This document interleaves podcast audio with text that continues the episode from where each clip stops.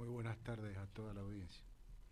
Bueno, eh, obviamente los hemos invitado para hablar eh, por el tema del agua, ¿no? Y lógicamente, concretamente en la subdelegación de aguas del río Diamante.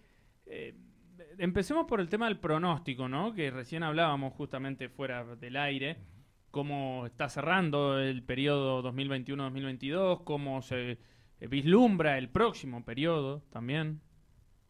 Bien, eh, el periodo 21-22, hay, que aclarar que el periodo hidrológico siempre se toma desde septiembre a octubre del, año siguiente, o sea que en, en, este septiembre hemos cerrado el periodo 21-22 y hemos cerrado un año donde hidrológicamente ha sido de eh, sequía severa, eh, según una clasificación de acuerdo a un índice de derrame, que es eh, un valor aproximadamente del 50% de un año medio.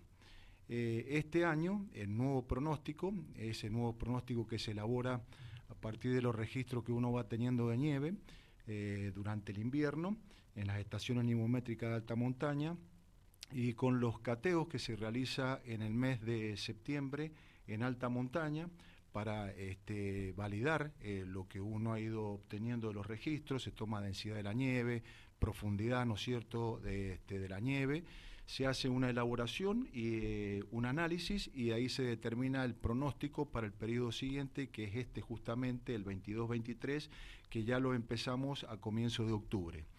Eh, el pronóstico nos ha marcado para todos los ríos de la provincia de Mendoza, que va a ser un año hidrológicamente de sequía, algunos van a tener lo que se llama sequía extrema, otros sequía severa, eh, el río Mendoza, el río Tunuyán y el río Malargüe eh, entrarían como un año hidrológicamente de sequía severa y extrema sería el río Diamante, el río Atuel y el río Grande. Eh, esto del pronóstico es sumamente importante porque a partir de este, este pronóstico hay que elaborar un plan de erogación eh, los inspectores de cauce tienen que saber con qué disponibilidad de agua van a contar. Para los productores, ¿no? Para los productores, sobre todo porque son ellos los que tienen que manejar eh, la distribución de su cuenta de agua de acuerdo a los cultivos que tiene cada unidad de manejo. Entonces, este, el pronóstico nos da una cantidad de agua que van a tener a lo largo de este periodo, octubre 2022 a septiembre del 2023. Ellos tienen que elaborar cómo van a querer esa distribución mensual y a partir de ahí nosotros elaboramos nuestro plan de erogación en función de los pedidos de cada una de la inspección y es lo que nosotros vamos a ir erogando por la red primaria. Así que es sumamente importante contar con este, con este pronóstico.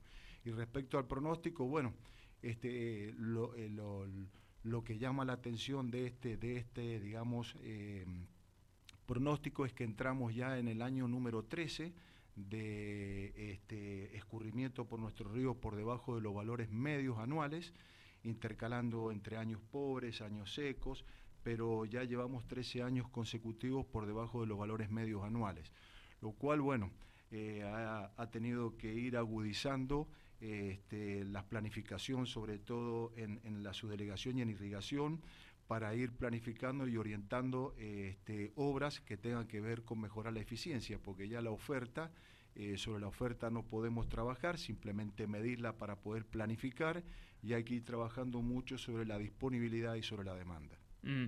Sí, los productores, ¿qué, ¿qué, les dicen ante este panorama, ¿no? Eh, cada año más complicado. Bueno, realmente los productores obviamente plantean la, escasez de agua. Lo que sí, esto requiere más que bajar los brazos, es eh, replicar y duplicar los esfuerzos para mejorar el, uso del agua, mejorar la eficiencia y con la misma agua eh, o regar lo mismo o intentar regar más. Es decir, esto nos obliga indefectiblemente a cada vez ser más eficientes. Entonces eso ha llevado también eh, en que ha ido cambiando de a poco el paradigma de la distribución del agua, por lo menos es lo que se viene trabajando desde hace prácticamente los últimos cinco años, en donde eh, lo que se está intentando es eh, una mayor participación del, del, usuario, del regante, en la decisión del turno o en la decisión de cuándo y qué cantidad regar.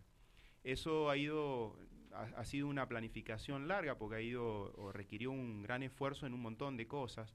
Eh, por ejemplo, desde cuando hablábamos en su momento del turno digital, eh, que fue justamente a partir del turno digital poder flexibilizar y agilizar la distribución del agua a partir de tener una, un turno, un, un cuadro de turnos que sea ágil, que esté adecuado al momento, en tiempo y que sea de fácil distribución.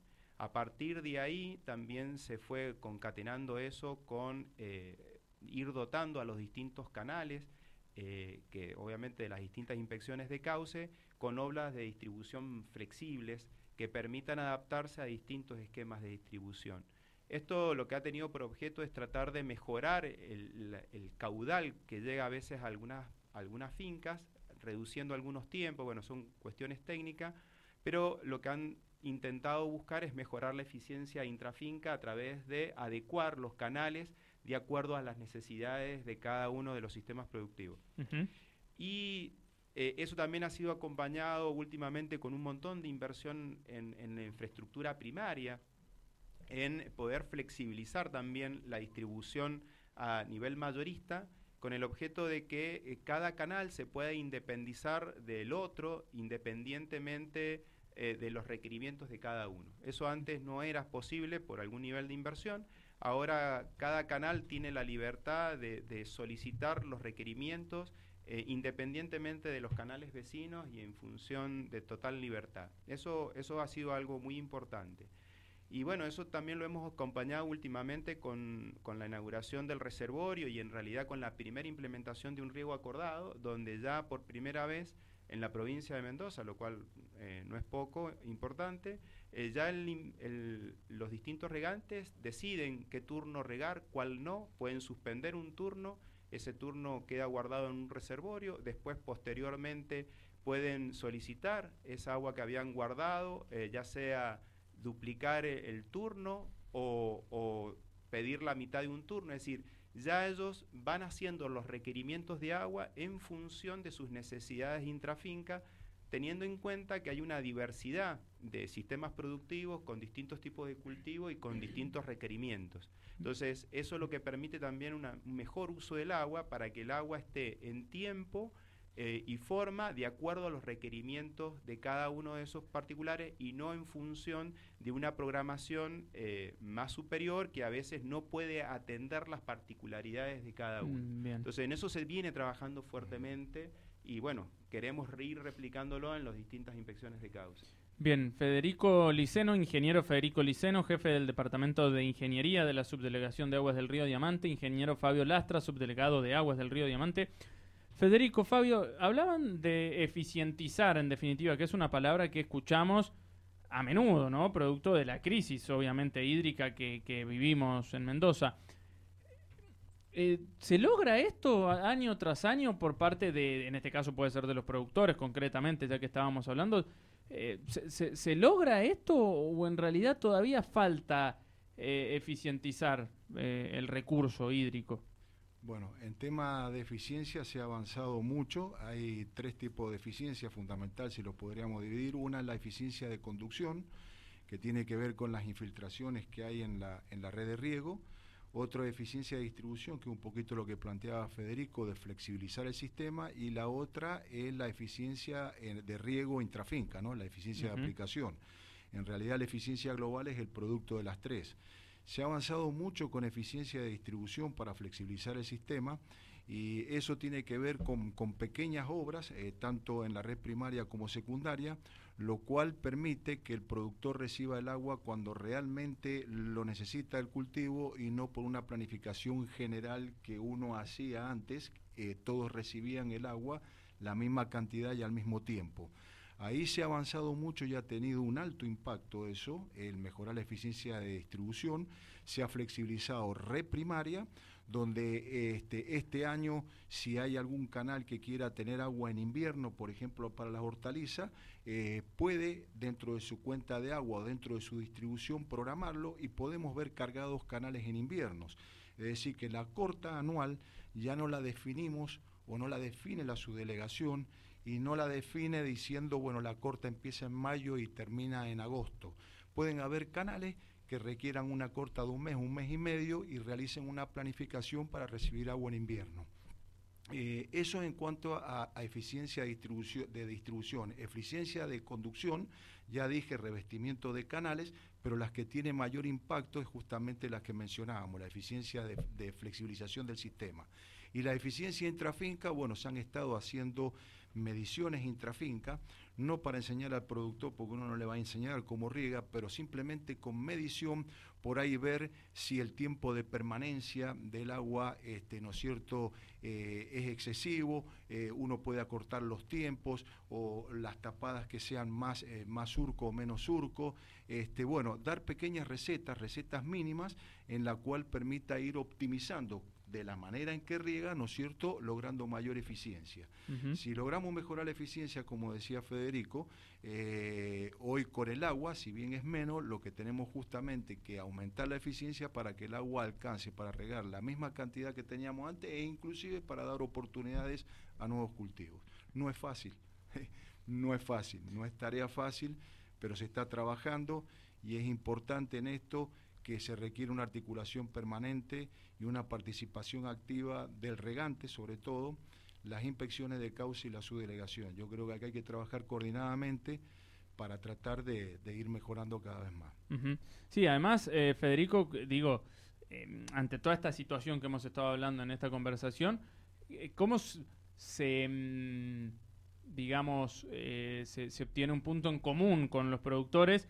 Teniendo en cuenta que lo habrán escuchado un montón de veces también, decir que ellos están pagando y por ahí no vamos a meter a todos en la misma bolsa, pero seguramente eh, más de uno les va como que usa como caballito de batalla, digamos eso, ¿no? Eh, a la hora de, querer contar con el recurso. Sí, eh, hay que entender que, bueno, lamentablemente el agua no se puede fabricar. y, es necesario, en este tema hay que entender que básicamente eh, lo que hace el Departamento General de Irrigación y también lo que hacen los mismos regantes aglomerados en las inspecciones de cauce, porque también hay, que entender de que son los mismos regantes, tienen una alta participación o tienen una alta responsabilidad en, la distribución del agua a partir de la representación de las inspecciones de cauce. Pero eh, hay que entender que, son los mismos regantes a través del, del pago, lo que permiten eh, el, tanto el mantenimiento como la operación del sistema. Y ese mantenimiento y esa operación del sistema hay que hacerlo haya o no haya agua, porque eh, el agua se conduce por el, mismo sistema, sea poca o sea mucha. Entonces, e inclusive cuando es escasa el agua, hay que eh, invertir capaz más para justamente poder eficientizar más el sistema. Entonces, es algo importante que debemos entender porque si no se arma un círculo vicioso negativo en donde invertimos poco o pagamos poco porque hay poca agua, pero a su vez cuando necesitamos invertir más para poder mejorar más y poder manteniendo el oasis. Entonces, hay que tener una visión positiva de las cosas en donde hay que afrontar la realidad. La realidad es que estamos en un proceso de escasez, que el agua no se puede fabricar y que lo único que podemos hacer para mejorar las circunstancias es hacer un mejor uso. Y el mejor uso involucra un montón de aspectos, desde regar mejor internamente, desde distribuirla mejor el agua, desde invertir en revestimiento, pero no salimos de estos sin hacer nada y sin invertir. Hay que, esto hay que invertir y, y meter más trabajo para poder mejorar el uso del agua. Si no, no vamos a salir de esta circunstancia. Bien, se nos termina el tiempo. Lamentablemente da para seguir charlando sobre el tema, pero será en otra oportunidad. Se, les agradece mucho por, por el tiempo y la visita hoy a Dial Radio TV y Rivadavia San Rafael. Muchas gracias, Muchas gracias. por la invitación. Bien, nos acompañaron el ingeniero Federico Liceno, jefe departamental de Ingeniería de la Subdelegación de Aguas del Río Diamante, y también el ingeniero Fabio Lastra, subdelegado de Aguas del Río Diamante.